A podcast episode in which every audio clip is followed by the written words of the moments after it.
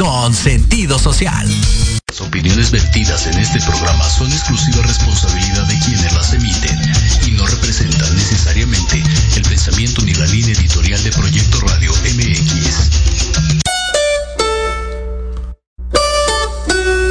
Hola, ¿qué tal? Bienvenidos a Pulso Saludable. Soy Liliana Noble Alemán. Comenzamos.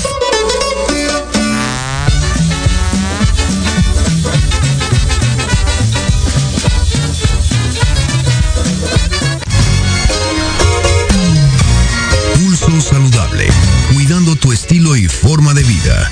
Un programa diseñado especialmente para ti que te ocupas de tu salud. Conduce Liliana Noble.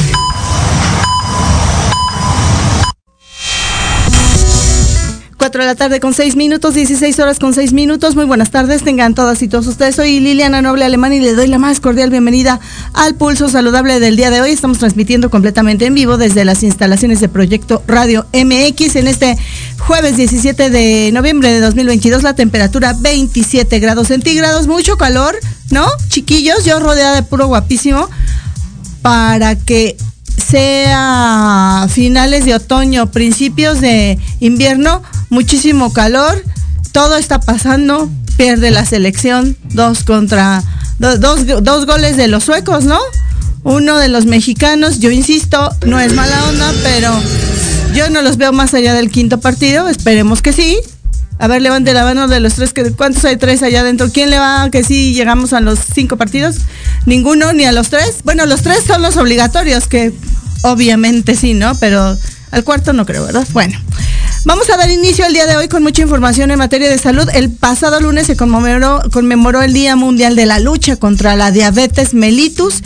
Cada año se hace conciencia en todo el mundo sobre esta enfermedad y en Pulso Saludable nos dimos la tarea de platicar con el doctor Josafat o Josafat, como usted quiera llamarle, Camacho. Él es el presidente médico de la Fede- Federación Mexicana de la Diabetes y nos habla de la importancia de la alimentación en personas que viven con diabetes mellitus o diabetes eh, tipo 1, diabetes tipo 2, diabetes gestacional, cualquiera de las variedades, finalmente es la misma enfermedad, pero yo le decía que tiene algunas ventajas tener esta enfermedad y usted dirá como, ¿qué puede ser una ventaja? Que la van a entrenar, lo van a entrenar para, para que aprenda la forma adecuada de comer y entonces todos deberíamos de comer como si tuviéramos esta enfermedad, pero como no lo hacemos, de repente abusamos de algunos productos y, y esto nos hace tener sobrepeso y se empiezan a alterar algunas de las sustancias en el organismo y sobreviene esta enfermedad. Así es que vamos a escuchar esta interesante entrevista con el doctor Josafat Camacho y después regresamos. Adelante, por favor.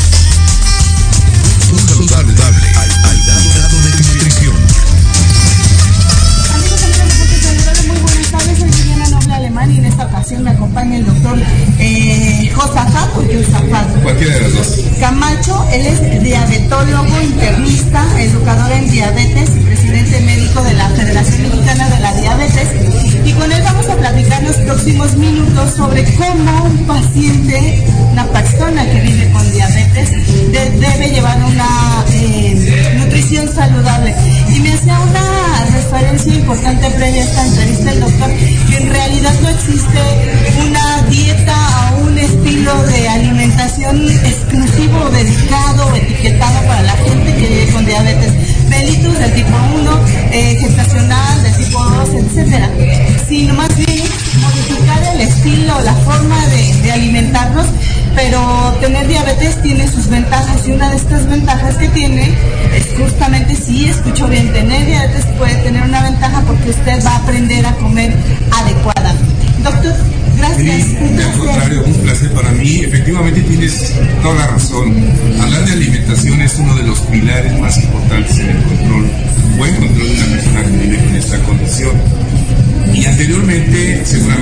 se preparaba una alimentación para la persona que vive con esta condición y el resto comía diferente. Hoy no, en la persona que vive con diabetes tiene una alimentación sana, no hay dietas para lo hemos comentado, y esa alimentación sana se tiene que extender al núcleo familiar. Entonces se ha roto esto. Insisto, dentro del control de la diabetes, la alimentación es el pilar de los más importantes en este momento. Quiere decir, doctor, que eh, eh, la diabetes y la, alimentación juegan un papel tan importante que, que esta persona de haber eh, tenido una, un entrenamiento, le llamo así porque no nos enseñan idealmente a cómo comer, eh, de haber tenido esta oportunidad, ¿pudiera haber evitado la diabetes o se tendrían que haber conjuntado muchos más factores? Efectivamente, eh, recordar que la, diabetes tiene factores eh, inte- este, modificables, como es el sedentarismo, una alimentación inadecuada, o bien factores no modificables, como es la etnia, como es eh, el antecedente familiar de diabetes, el hecho de haberse nacido con un peso alto, y son factores que no se pueden modificar. Pero el detonante, efectivamente, son los malos estilos de vida que se catalogan una alimentación inadecuada, falta de ejercicio, el sedentarismo, el fumar, el alcoholismo, y todo esto a final de cuentas hace que tenga detonante y se presente la diabetes en una persona susceptible a padecerla. Entonces no es un solo, un solo eh, una sola causa, sino es multifactorial. Precisamente por eso es que tenemos que abordar a la persona que vive con esta condición en forma global. Y justamente, eh, eh, eh, si nos enfocamos un poquito en el tema de la nutrición, hay ciertos mitos. Mucha gente que ahora es paciente con diabetes de tipo 1 o gestacional o de tipo 2, siempre se le hace ver que porque durante mucho tiempo comió mucho dulce y, y- y culpan a la pobre azúcar, ¿no? De, como en el caso de, de otras enfermedades que la sal es importantísima para el organismo, sea, acá le, adjudican una culpa bastante importante al azúcar en sí. ¿Esto es una realidad? Es un mito, un mito, ¿y por qué? Precisamente, El azúcar la necesitamos, es parte de nuestra energía, porque la necesitamos precisamente porque se produce que pasa es que hay un desequilibrio entre lo que aporto y lo que gasto. Si, es, si aporto mucho y gasto poco, voy a subir de peso y mis niveles de azúcar van a estar altos. Entonces, eso es, es el equilibrio que debe haber. Ahora, al, el hablar de una alimentación sana, como hemos dicho, no hay dietas para personas que viven con diabetes. Hay una alimentación sana, debe tener muchas características muy especiales. Y te menciono, por ejemplo, los horarios de alimentos. Normalmente sugerimos cinco horarios. Desayuno, colación, comida, colación y cena. Porciones. Sí, las porciones deben ser moderadas, adecuadas y la calidad de la alimentación. Si tú conjuntas todo esto, vas a tener una alimentación sana. Y puedes comer azúcar, que queda claro, puedes comer harina, sí, pero en qué cantidad, con qué frecuencia. Entonces, ese mito hay que romperlo y ser ordenado estos momentos de la alimentación. Si por ejemplo una persona se levanta su rutina diaria de levantarse es a las 5 de la mañana, ¿en qué momento en lo que se maquilla, se baña, se arregla o el caballero igual se baña, etcétera, queda listo? ¿En qué momento desayunar? Previo a hacer todo esto, de la cama al desayunado, ¿cómo funciona? Se recomienda, y, y fíjate el término recomendar, no indicar, Claro. se recomienda que una vez que has iniciado tus actividades del día a día, no deben de pasar más de una hora para poder adquirir el primer alimento. ¿Por qué? Porque es el que va a pro- a proveer la energía lo del día y ser muy ordenados sobre los alimentos. Una alimentación o tratamiento de una persona que vive con diabetes debe ser un traje hecho a la medida porque hay trabajadores precisamente que tienen turno nocturno o hay trabajadores que tienen turno muy, muy noche, no nocturno. Entonces el médico junto con la persona tiene que buscar una estrategia que le permita esa nutrición en forma adecuada independientemente. Por eso es que tratamiento en general debe ser un traje a la medida Claro. y en base a los requerimientos, a los gustos del paciente, a la economía que hay que tomar en cuenta como médico para poder recomendar una alimentación sana. Qué bueno que menciona el tema de la economía porque hoy en día se piensa que tener una alimentación sana equivale a tener un gran poder adquisitivo eh, sobre ello porque por ejemplo está la dieta de la misma, ¿no? Entonces no necesitas invertir tantos recursos y es una dieta que está afortunadamente por ser mexicanos al alcance de todas y de todos. Fíjate que la dieta citadina, permíteme decirlo así, Sí. estamos llenos de alimentos chatarra o de Claro. alimentos muy procesados. La alimentación, seguramente tú lo viste, tus abuelos de provincia, era una alimentación muy, muy sana. No había alimentos procesados, era gente muy sana. ¿Qué pasa con la industrialización? Bueno, el exceso de trabajo no me permite llevar una buena dieta. Sí tenemos que procurar siempre comer verduras, eso es principalmente. Evitar en todo lo posible, es más prohibido las bebidas azucaradas. México es uno de los países en el mundo que más bebidas azucaradas tiene, o utiliza. Entonces, no hay como el agua. Entonces, efectivamente, no es la misma alimentación en, en Yucatán, en Chihuahua. Por eso decía yo que se tiene que adecuar esa alimentación a los estilos de vida, a la situación económica. Y efectivamente, es una, lo acabas de comentar, da la impresión de una persona robusta es un estatus eh, financiero alto. Al contrario, es una persona enferma. Que la obesidad, el sobrepeso es una enfermedad, no es un estado de que estás muy bien o no. Definitivamente, esa mito que se tenía que cuando nacías tu bebé tenía 5 kilos, cuando debe haber tenido 3 y que está muy sanito, no. Es un niño predispuesto a desarrollar diabetes mellitus. Claro. Y, y si bien es cierto 4 de la tarde con 16 minutos eh, de este 17 de noviembre de 2022, la temperatura 27 grados centígrados. Usted puede ver completita esta entrevista en las redes sociales, está desde el pasado lunes. Le quisimos poner una parte únicamente lo más importante en materia de alimentación con este tema de la diabetes mellitus.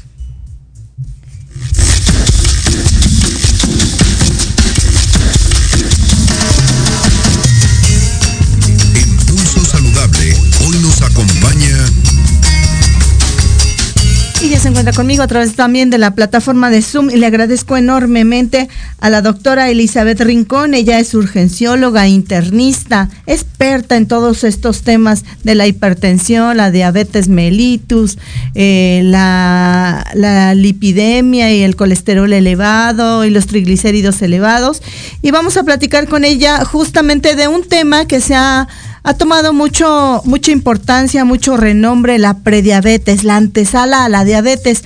Antes la misma eh, eh, sociedad médica como que se resistía un poco a tomarlo en consideración, pero de unos años para acá se han dado cuenta que es un concepto que hay que tener muy presente y que en la mayoría de los pacientes cuando se presenta esta condición, la antesala de la diabetes, llevando un buen estilo de vida, regresando a los buenos hábitos, reduciendo el peso, llevando un control, un control estricto, se puede revertir esta esta condición o el paciente se puede quedar estable con esta cronicidad el resto de la vida en prediabetes, pero nunca evolucionar a la diabetes. Doctora, hermosísima como siempre, gracias por estar con nosotros una vez más en Pulso Saludable. Muy buenas tardes.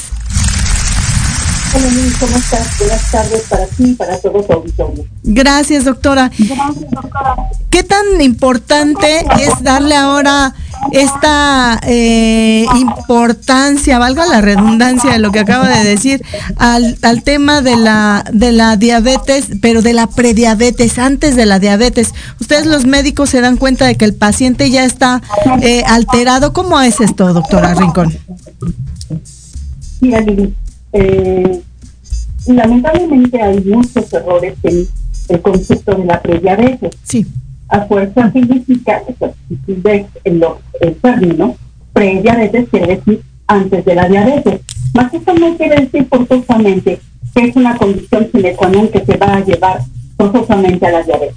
O sea, si yo tengo prediabetes, voy a terminar diabético, no, no es eh, correcto que forzosamente deba ser así, pero para eso pues tienen que pasar una serie de situaciones.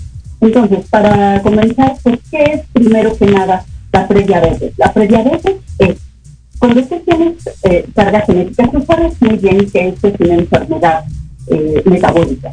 Es parte del síndrome metabólico del ser diabético, la diabetes tipo 2, eh, donde está acompañada de la hipertensión, de las grasas altas en sangre, el ácido úrico, y además de eso, la tendencia a formar coágulos y las bajas de las defensas. Por lo tanto, desde que tú naces en forma natural, tienes su baja de defensas y por lo tanto son personas que tienen la tendencia a estarse infectando. Entonces, cuando tú eres prediabético, eso quiere decir que la carga genética que tienes, ya sea en tus dos líneas, materna, paterna, papá o mamá enfermos, eso significa que tú tienes el 100% de carga y por lo tanto eres prediabético. ¿Por qué? Porque tu carga genética es tan fuerte que te va a condicionar que un día tú puedas terminar con diabetes. La otra parte es cuando tú ya tienes intolerancia a carbohidratos.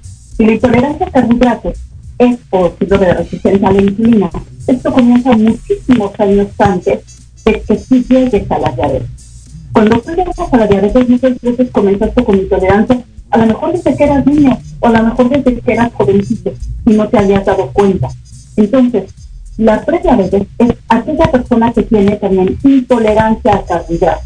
Es decir, no porque no se tolere el comer el carbohidratos, azúcares, no, no, no, sino simplemente, perdón, ¿sí? Sí, sí, sí. Ah, perdón. Eh, sino simplemente porque tienes tú ya tanto la predisposición genética como la situación de que tú ya tienes una curva de tolerancia oral a la glucosa anormal. Es decir, hay dos estudios específicos en un paciente que se encuentra con esta situación. Hay dos estudios específicos. Uno de ellos es la curva de tolerancia oral a la glucosa y la otra es la determinación de la hemoglobina glucosilada.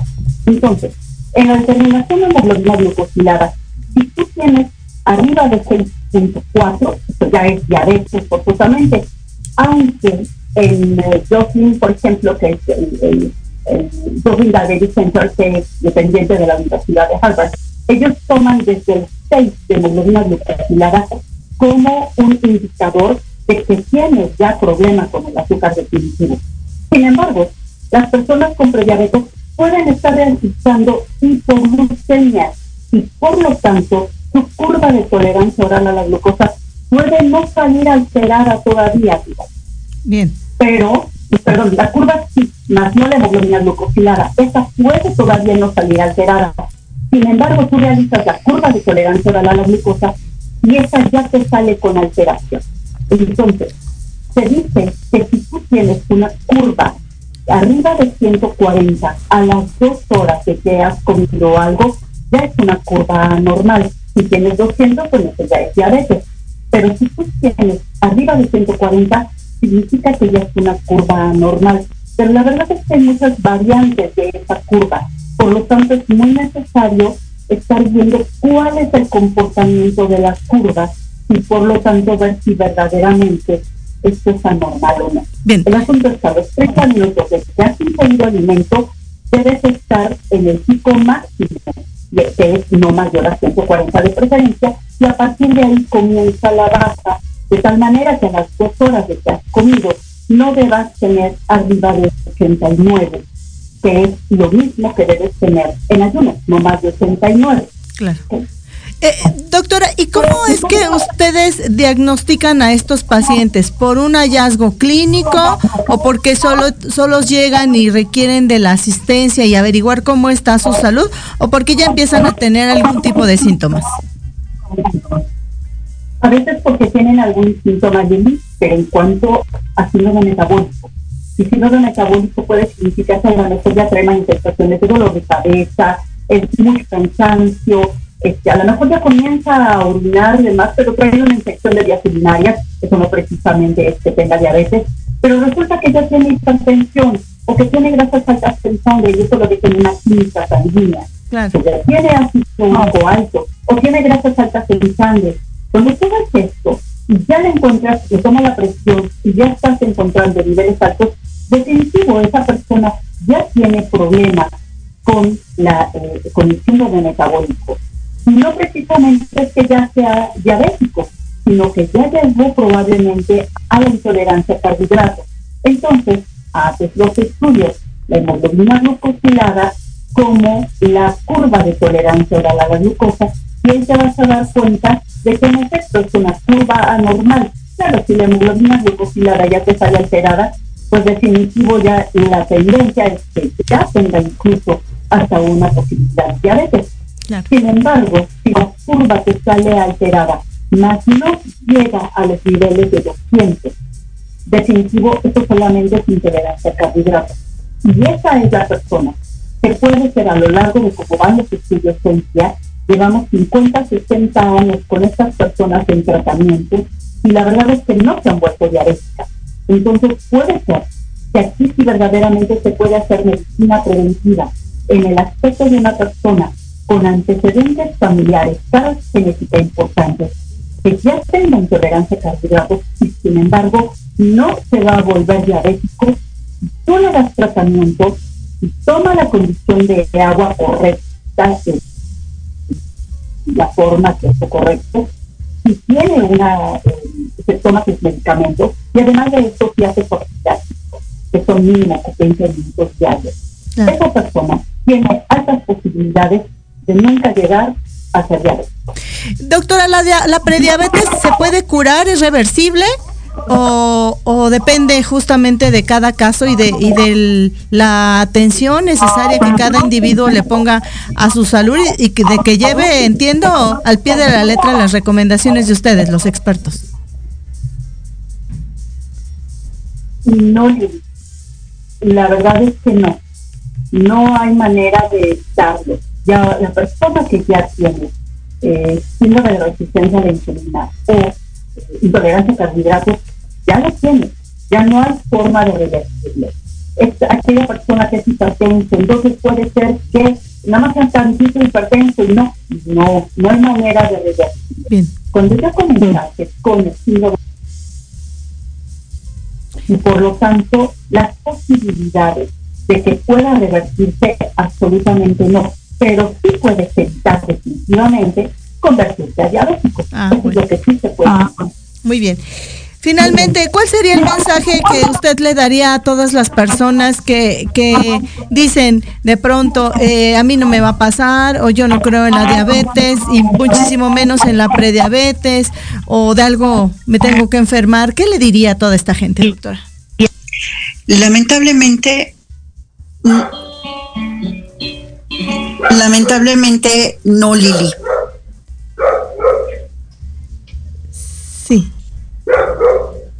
Ya no te estoy escuchando. Sí, sí, nosotros sí la seguimos escuchando. Perdóname, ¿sí me escuchas? Sí, sí, doctora, la escuchamos muy bien. ¿Sí nos escuchamos? Sí, sí, sí. ¿Me podrían ayudar en cabina diciéndole que sí? Bien. Sí, doctora. Bueno, bueno, sí, ¿sí, me escuchas? Sí, sí, la escuchamos, la escuchamos. Ay, discúlpame. Sí, no se preocupe. Bueno. Sí. Ok, este, me, me decías de tu pregunta, Lili, por favor. Sí, yo le preguntaba eh, justamente que, que, que, cuál sería la recomendación para este grupo de pacientes que se encuentran en esta fase de la prediabetes o aquellos que no creen en la enfermedad aún ya con un diagnóstico previo. ¿Qué les diría? El que creas o no creas que ya tienes el problema no te condiciona a que no lo tengas. Claro. Tristemente, si tú ya estás teniendo la situación de que ya tienes el, el, síndrome, aunque no lo creas, ya lo tienes. Y por lo tanto, no hay forma de que puedas decir tú, este, ay, pues entonces definitivamente hay manera de que lo pueda evitar. No, o sea, no importa si tú no lo crees. Esto es un hecho científico, con bases científicas. No hay forma de poder apreciar el tipo de, diagnóstico. Un diagnóstico bien realizado ya es un hecho y es ciencia. Esto no es, ah, pues la vecina me hizo el diagnóstico. No, no lo es. Si es un médico quien te está dando tu, tu diagnóstico, por favor haz caso, porque es la única manera de evitar que llegues a la diabetes y por lo tanto que llegues a las complicaciones propias de la diabetes. Claro. Vaya, la verdad Perdimos el sonido, ahora sí. Le... La posibilidad sí. de poder evitar a llegar a ser diabético. Y digo, yo creo que eso es algo bastante grande. Claro que sí. Doctora, ¿dónde la puede encontrar la gente que esté interesada en consultarle si tiene dudas al respecto? Con mucho gusto, Lili. El teléfono es el 55 2702 1545. 1545. Con mucho gusto los atendemos en el Hospital Ángeles Metropolitano, ahí nos encontramos. Muy bien, en el Ángeles Metropolitano al número 552702 1545, la doctora Guadalupe Elizabeth Rincón. Doctora, como siempre, un placer, gracias. Le mando un abrazo y un beso. Buenas tardes. Buenas tardes, Lili. Gracias. Hasta luego. Hasta luego. Ahí la voz de la experta en esta tarde, quien nos platicó sobre la prediabetes, una condición que no se, no se, a decir de la experta, no tiene eh, vuelta atrás, ya se queda en esta condición, pero la posibilidad es que no se desarrolle la diabetes. Algunas otras instancias dicen que hay casos complicados, pero hay algunos casos de éxito que sí se ha podido revertir esta condición. La idea es que no se llegue ni siquiera a la prediabetes. 4 de la tarde con 30 minutos de este día jueves 17 de eh, noviembre de 2022, la temperatura 27 grados centígrados. ¿Tiene usted un adolescente en casa? ¿Lo siente triste, enojado todo el tiempo? Pudiera ser algún tipo de depresión, ansiedad, pudiera tener alguna enfermedad seria o incluso pensar en una idea suicidia. Vamos a platicar de esto al regresar al corte comercial. Vengo.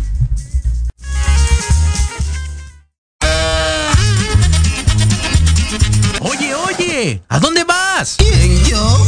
Vamos a un corte rapidísimo y regresamos. Se va a poner interesante. Quédate en casa y escucha la programación de Proyecto Radio MX con sentido social. ¡Uh, la, la chulada!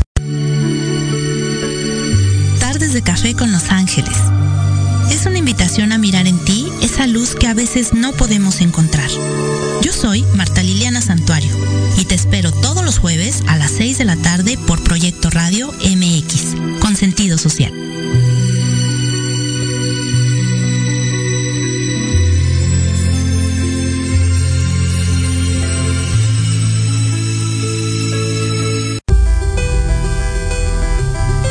¿Cuántas veces te han dicho que tus problemas no tienen solución? Programa Nueva Vida hay una esperanza. Queremos ayudarte a encontrar esas respuestas y sobre todo a encontrar una vida mejor y diferente. Acompáñanos cada jueves de 7 a 8 de la noche a través de Proyecto Radio MX con sentido social. Porque de locos todos tenemos un poco, te invito a escuchar Locuras Elocuentes todos los jueves de 8 a 9 de la noche y por si fuera poco, para terminar más loco, el último jueves de cada mes no te pierdas. Sin anestesia, con el negro consentido. Sí, conmigo. Con sentido social, solamente en Proyecto Radio MX. Con sentido social. No te pierdas el termómetro de las estrellas con Alejandro Rubí, te contaremos todo lo que quieres escuchar de los famosos. Con muchas exclusivas, invitados y sin pelos en la lengua. Todos los viernes de 12 a 13 horas por Proyecto Radio MX con sentido social.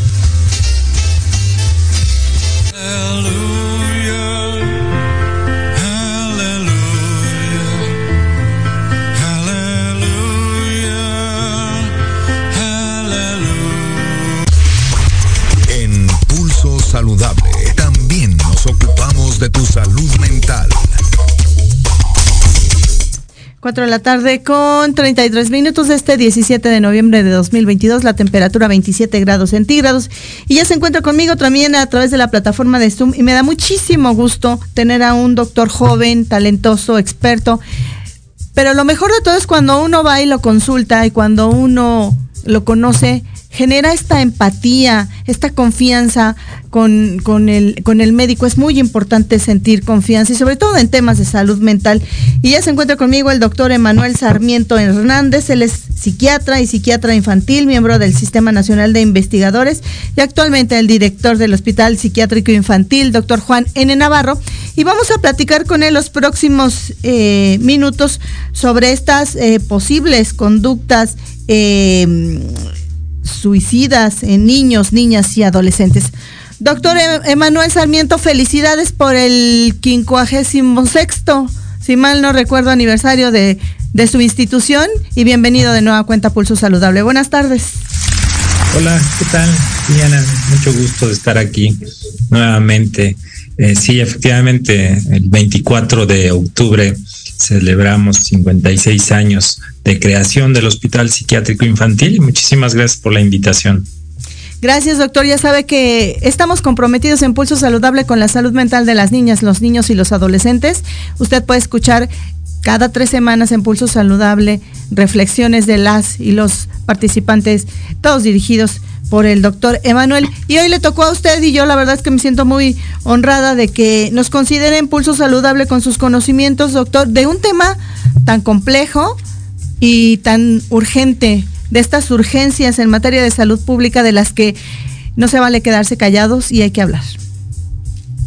Es correcto, es correcto.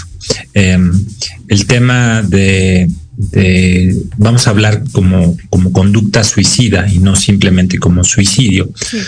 eh, pues es un, una preocupación a nivel mundial al grado de que cada 10 de septiembre se celebra en, en, todo el mundo el Día para la Prevención de Suicidio. Entonces, por supuesto que es un problema de salud pública y como tal, pues nos involucra a toda la sociedad. Sí, ¿en qué momento ustedes los expertos eh, ya etiquetan, y, lo digo sin el afán de ofender, pero ya le ponen esta, este, este nombre a esta conducta, una conducta suicida? ¿Qué estaba haciendo? ¿Qué, ¿Qué situaciones se están presentando en la niña, el niño, el adolescente, para que ustedes determinen que esto es lo que está ocurriendo con ella, con él? Bueno, es, importante de dejar eh, bastante claro para el auditorio que eh, cuando hablamos de conducta suicida, pues no hablamos de una enfermedad eh, ni de un trastorno. Estamos hablando de un comportamiento que se encuentra asociado eh, hasta en el 90% de casos o más con algún padecimiento que afecte la salud mental o que esté relacionado con las adicciones. Eh, por lo tanto, al no contar con algún estudio, ¿verdad?, de laboratorio, de imagen, de gabinete, etcétera, eh, el diagnóstico de conducta suicida es completamente clínico. ¿Y qué significa clínico? Que la presencia de eh, algunos datos que investigamos de manera propositiva en los pacientes, independientemente de la edad que tengan, sí. es lo que nos va a, pues, eh, considerar o tomar en cuenta eh, la gravedad ya sea del pensamiento, de la ideación, de la planeación o inclusive del intento. Espero no haber sido como claro en esto. No es una enfermedad, es una conducta o una condición que se asocia hasta en más del 90% de los casos a problemas de salud mental y o adicciones. Y, y, y, esta em, enfermedad, bueno, más bien esta condición, que, se asocia en el 90% de los casos eh, a, una enfermedad mental o a alguna adicción, se, determinó antes de esta conducta suicida o es consecuencia de, de, de, mm, de, lo que les está ocurriendo en el momento a los pequeños, a las pequeñas, a los adolescentes?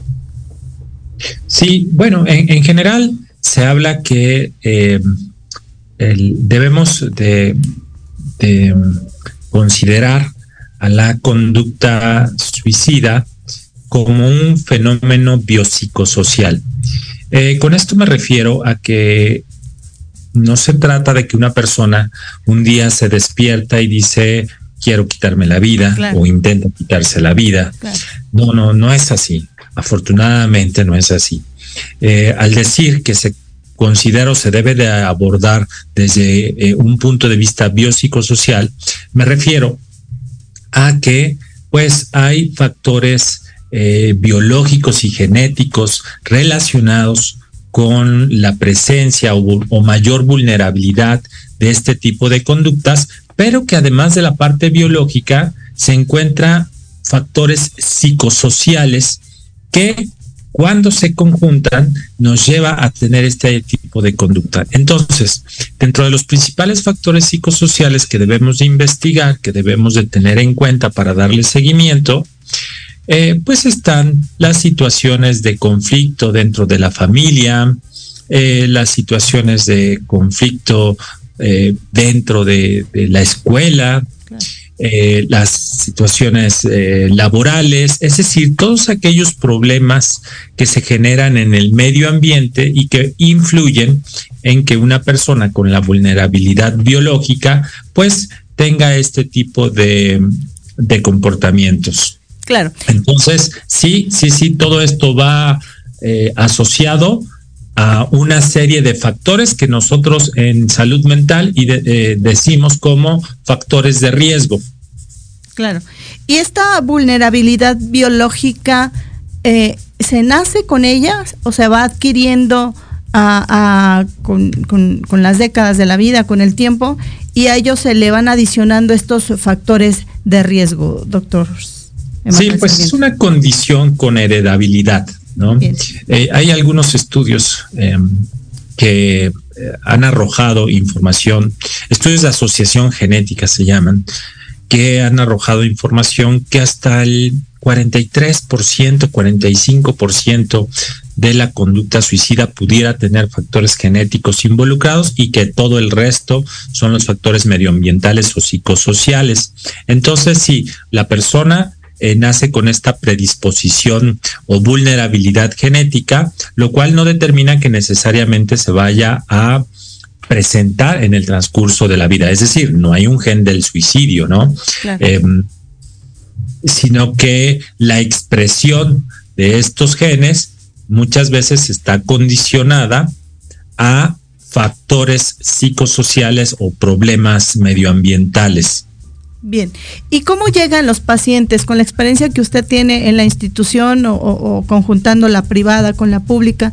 Eh, ¿Cómo llegan los pacientes? ¿Llegan a, en una ya conducta como tal suicida o en estos intentos eh, repetidos? por fortuna no, no consumados o llegan mucho antes cuando hay por ahí algún tipo de depresión o ya se están involucrando con algún eh, exceso de, sustancias eh, nocivas para la salud.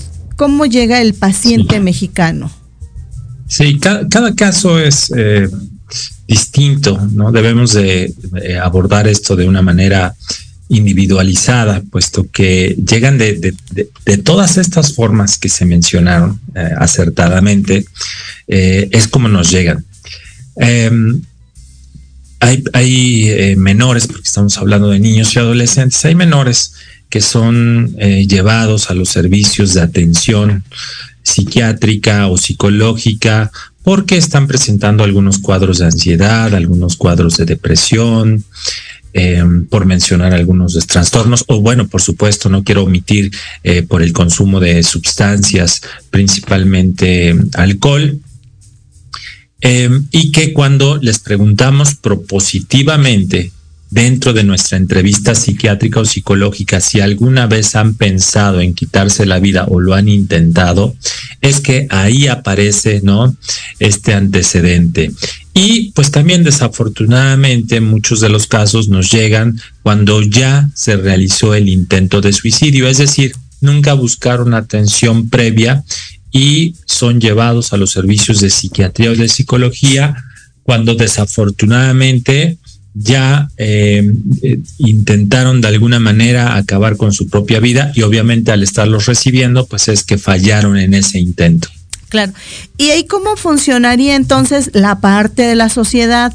Eh, la maestra, el profesor, el amigo, la amiga, y como son de pronto muy pequeñitos, ahí indudablemente el factor mamá, papá, familia, hermanos, abuelitos, juega un papel, entendería, doctor Sarmiento, de suma importancia. ¿Y cuál sería el mensaje para ayudar socialmente a estas niñas, niños y adolescentes? Sí, eh, sería básicamente, eh, número uno, en no minimizar eh, las emociones o conductas expresadas por niños y adolescentes eh, que, que, de alguna manera son detectadas tanto en la escuela como en la casa. Es muy frecuente que como sociedad, no ahorita, desde hace mucho tiempo, es más, ahorita cada vez es menos afortunadamente, pero cuando hablamos de eh, que la estoy pasando mal emocionalmente, lo confundimos y, creemos que echándole ganas o tratando de relajarnos o no estresarnos tanto, se van a solucionar esto, ¿no? Eh, entonces, lo primero que tenemos que hacer es cuando detectamos que eh, un niño o adolescente está teniendo problemas recurrentes, constantes en cuanto a eh, alteraciones emocionales o conductuales, pues que, que las validemos, que los escuchemos y que así como llevamos a un menor eh, a nuestro pediatra porque le empezó a doler su pancito, porque tiene fiebre y buscamos la atención y que nos tranquilice el pediatra, que así deberíamos de buscar esta atención y que un especialista nos diga si las emociones o conductas que están presentando son normales o si debemos de realizar eh, pues algún otro seguimiento médico o psicológico. Eso, eso es, es, como lo principal, porque alrededor de la salud mental, eh, pues usted sabe que hay demasiado estigma desafortunadamente y que esto eh, hace que normalmente pues estos, estos pequeños niños y adolescentes pues no sean llevados a una atención, ¿no? Porque normalizamos lo que les está pasando. Entonces, como sociedad, esa es nuestra labor, ¿no? Escucharlos, validar lo que les está pasando y buscar la ayuda necesaria. Claro. Finalmente, doctor, cuando ya está, este paciente ya es de alguna manera atendido, comienza ustedes a intervenir, ¿de qué forma eh, entendería que es algo eh, multidisciplinario, que, que, que varias personas de diferentes áreas de la salud le brindan el apoyo y tal vez no solamente al pequeño, sino también en conjunto a la familia. ¿Cómo pasa con ustedes ahí en la institución? Sí, bueno, se identifican todos los factores que pudieran estar asociados eh, con la presencia de esta conducta, de la conducta suicida. Y entonces eh, voy a poner algún ejemplo para que quede bastante claro. Eh, si detectamos que el menor que intentó quitarse la vida o que ha estado pensando constantemente en quitarse la vida, si detectamos que está deprimido o tiene un trastorno de ansiedad, o tiene algún otro padecimiento de índole psiquiátrica, pues hay que tratar ese padecimiento de base. Si está deprimido, hay que dar antidepresivos. Si está ansioso, hay que dar ansiolíticos. Si tiene TDAH, pues hay que dar medicamentos para el TDAH. Esa es la, parte farmacológica. Pero los fármacos no quitan problemas. Entonces, debemos investigar las cuestiones psicosociales que rodean a estos menores. Y entonces, si detectamos que hay violencia familiar, que hay negligencia familiar, que hay maltrato, cualquier tipo de abuso, eh, inclusive en las escuelas con, con el bullying, pues tenemos que modificarle todos estos factores ambientales, dando aviso a las autoridades que correspondan, ¿no? Ya sea al DIF, al Ministerio Público, a la Secretaría de Educación Pública y pues mm, tratar de modificar todo el ambiente psicosocial que eh, está influyendo en que este menor no quiera vivir. Muy bien. Doctor, ¿cuál sería su mensaje final en esta tarde en Pulso Saludable? Y si me puede ayudar recordándole a la gente en la institución que usted dirige, en el eh, Hospital Psiquiátrico Infantil, cómo pueden tener eh, atención las niñas, los niños y los adolescentes. Claro, el, el Hospital Psiquiátrico Infantil funciona a las 24 horas del día todos los días del año. Nos encontramos en la zona de hospitales del sur de la Ciudad de México. Somos además el único hospital en todo el país que atiende específicamente este tipo de población. Existen servicios de urgencias y servicios de preconsulta. También tenemos una página en la pueden consultar en internet eh, de Hospital Psiquiátrico Infantil Juan N. Navarro, en donde vienen todos los requisitos administrativos que se necesitan para acudir aquí. Y el mensaje con el que me despediría es, em, pues tratando de sensibilizar un poco a nuestra sociedad. Un em, sociólogo francés el siglo pasado, Emily Durkheim, decía que no son las personas las que se suicidan. Él em, decía que es la sociedad la que se está suicidando a través de uno de sus miembros. Entonces, la hipótesis de trabajo de este sociólogo decía que como sociedad debemos de pensar qué estamos haciendo para que, en este caso, nuestros niños y adolescentes decidan quitarse la vida o solucionar sus problemas quitándose la vida. Y número dos, como sociedad, ¿qué podemos mejorar o qué podemos hacer desde donde estamos para disminuir esta lamentable conducta? Muy bien. Muy bien, muy interesante, doctor. Como siempre, un placer escucharle, verle también y sobre todo aprenderle. Gracias, le estamos eternamente agradecidos en Pulso Saludable a usted y a todo su equipo de trabajo que siempre nos apoya con estas eh, entrevistas tan valiosas, sobre todo para la sociedad. Le mando un abrazo. Al contrario, muchas gracias. Gracias. Ahí la voz del doctor Emanuel Sarmiento Hernández, él es psiquiatra y psiquiatra infantil, miembro del Sistema Nacional de Investigadores y actualmente el director eh, del Hospital Psiquiátrico Infantil, doctor Juan N. Navarro, quien nos platicó estos minutos sobre las conductas suicidas. Cuatro de la tarde con 50 minutos de este 17 de noviembre de 2022, la temperatura 27 grados centígrados y George de los Deportes ya está aquí. Pulso saludable deportivo. deportivo. Mi queridísimo Jorgito de los deportes. Muy buenas tardes. ¿Qué onda? ¿Qué pasó? buenas tardes. Pues que estaba checando unas fotos de último momento que están en la parte deportiva. Sadio Mané, la gran sensación y la gran figura de Senegal, se queda sin mundial. Lesión en la rodilla, acaba de salir. Oh. México ya llegó a su, a su hotel de concentración. Llegó un poco tarde, ya son casi la una de la mañana ya en Doha en Qatar, pero bueno, ya está en, su hotel de concentración de la selección mexicana, que por cierto, pues perdió ayer su último partido de preparación contra Suecia, 2 por 1, gol de Alexis Vega. Se notó un poquito mejor el equipo mexicano ayer en el partido, pero pues bueno, sigue dejando más dudas que verdades para el inicio de esta Copa Mundial, que como sabemos empezará para ellos el próximo 22 contra el equipo de Polonia, Milili. Sí. Pero pues bueno, son cosas que van pasando. También en, las carreras pues, sabemos lo que pasó entre Checo Pérez y Verstappen, Verstappen y Checo más bien. Eh, pues bueno, ya Checo declaró hoy también hace unos minutitos que lo que pasó en Brasil queda totalmente olvidado y que todo está concentrado en el equipo de Red Bull para conseguir ese subcampeonato para el Checo Pérez. Yo creo que ya es tarde, el daño está hecho y si hay una afición que no perdone ese tipo de cosas es la mexicana, así que por el puro morbo, ya quiero que sea el, Gran Premio de México del 2023 para ver cómo va a recibir la afición mexicana a Max Verstappen el año que entra acá. Porque lo que hizo sí fue una gandallez, la verdad no tiene otra palabra. Digo, tampoco era para que ganara el Checo el primer lugar de, de el premio de Brasil, pero pues sí le daba un poquito de colchón para buscar ese subcampeonato eh, contra Leclerc, ¿no? Oye, qué bueno Que que no son enemigos de equipo, si no, no quiero saber qué hubiera pasado. Es que es el gran problema, o sea, tanto y, y Es el Checo lo ego, dijo ¿no? muy Los egos.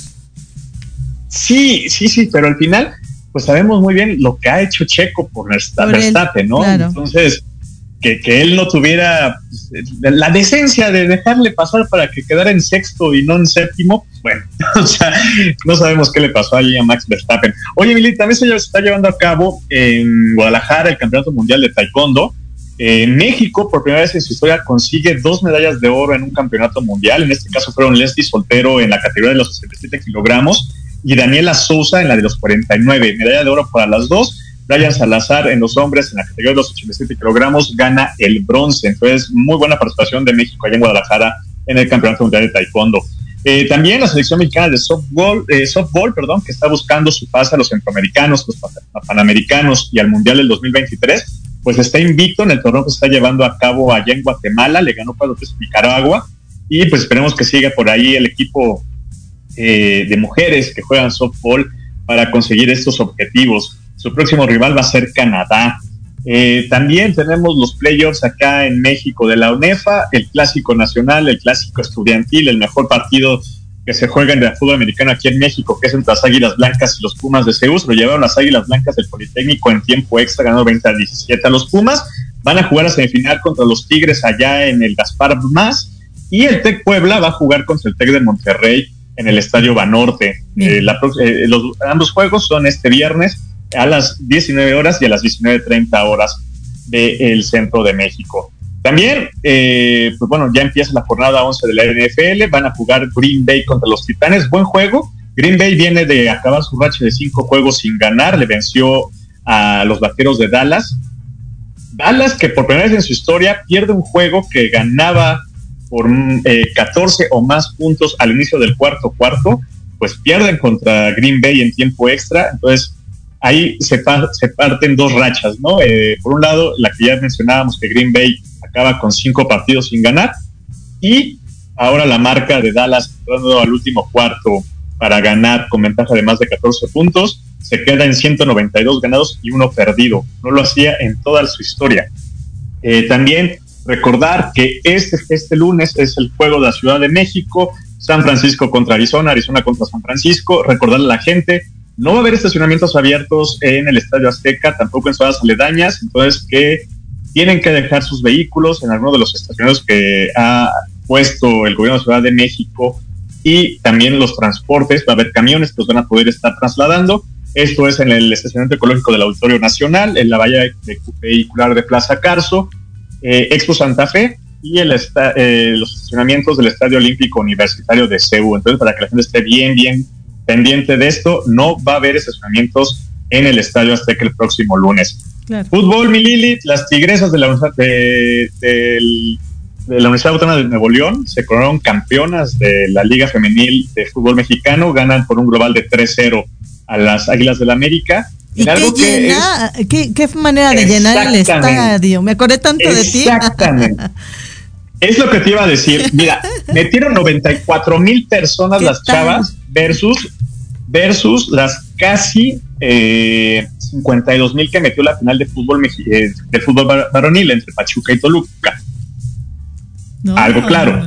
No es la misma entrada del Nemesio 10 al Estadio Azteca y del Huracán al, al Universitario de Nuevo León. Claro. Pero lo que hay que rescatar es que con esos estadios habilitados para las mujeres, ellas los llenaron. Metieron más de 52 mil en el Estadio Azteca y otras cuarenta y tantas mil en el Estadio de Tigres. Entonces, las que muchas felicidades, eso es lo que se necesita en el fútbol mexicano, que se le dé este auge, que se le dé esta entrada, que se le dé esta visibilidad y que se le dé el apoyo a las chicas, ¿no? Que ya, ya, ya vimos que de que llenan estadios, los llenan sin ningún problema, mi Lili. Exacto. Eh, pues, pues hasta aquí los deportes, la verdad es que, pues, bueno, ya, ya dejamos esto. Me, ah, ahorita me están chateando por acá que qué necesita Checo Pérez para lograr el subcampeonato en la Fórmula 1.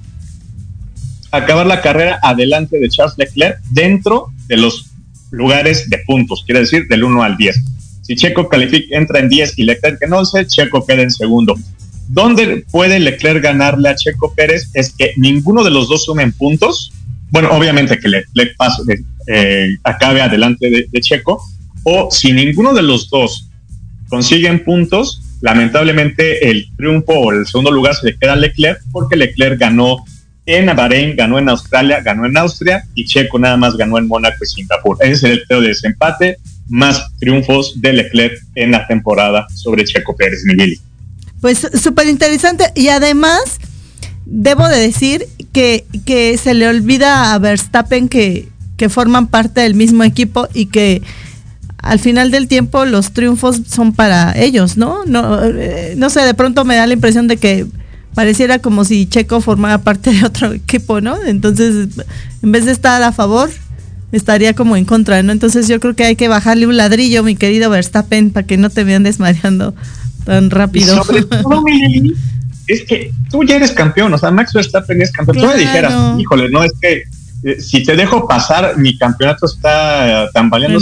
no, claro. Tú ya eras campeón, tú ya tu, tu punto y sabiendo todo lo que ha hecho Checo por ti, pues lo mínimo que podías hacer era decirle, pásale, o sea, insisto, ni siquiera era como para, ah, si te dejo pasar, tú vas a ganar la carrera, vas a quedar en tercero, vas a ganar un podio, y yo no, era por el sexto lugar. Exacto. El sexto lugar, o sea, y sobre todo, como dices, a nivel de equipo, era dejarle ese puntito extra checo para que estuviera aventajando a Leclerc para la última carrera en Abu Dhabi. Ya veremos qué pasa el, el, domingo. La carrera es el domingo a las 7 de la mañana de acá de la Ciudad de México.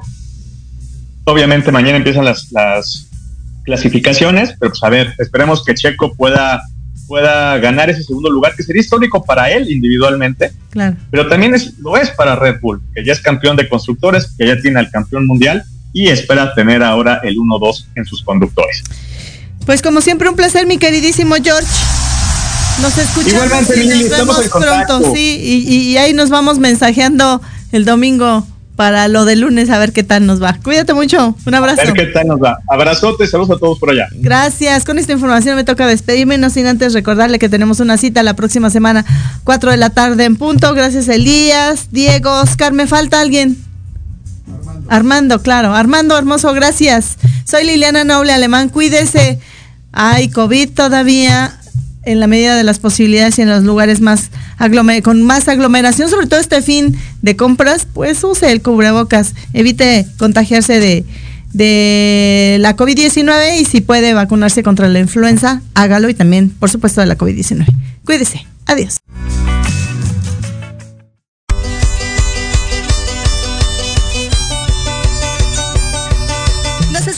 Próxima semana. Entre tanto, síguenos en nuestras redes sociales. En YouTube y Facebook aparecemos como Pulso Saludable. Y comparten nuestro programa del día de hoy. Hasta la próxima.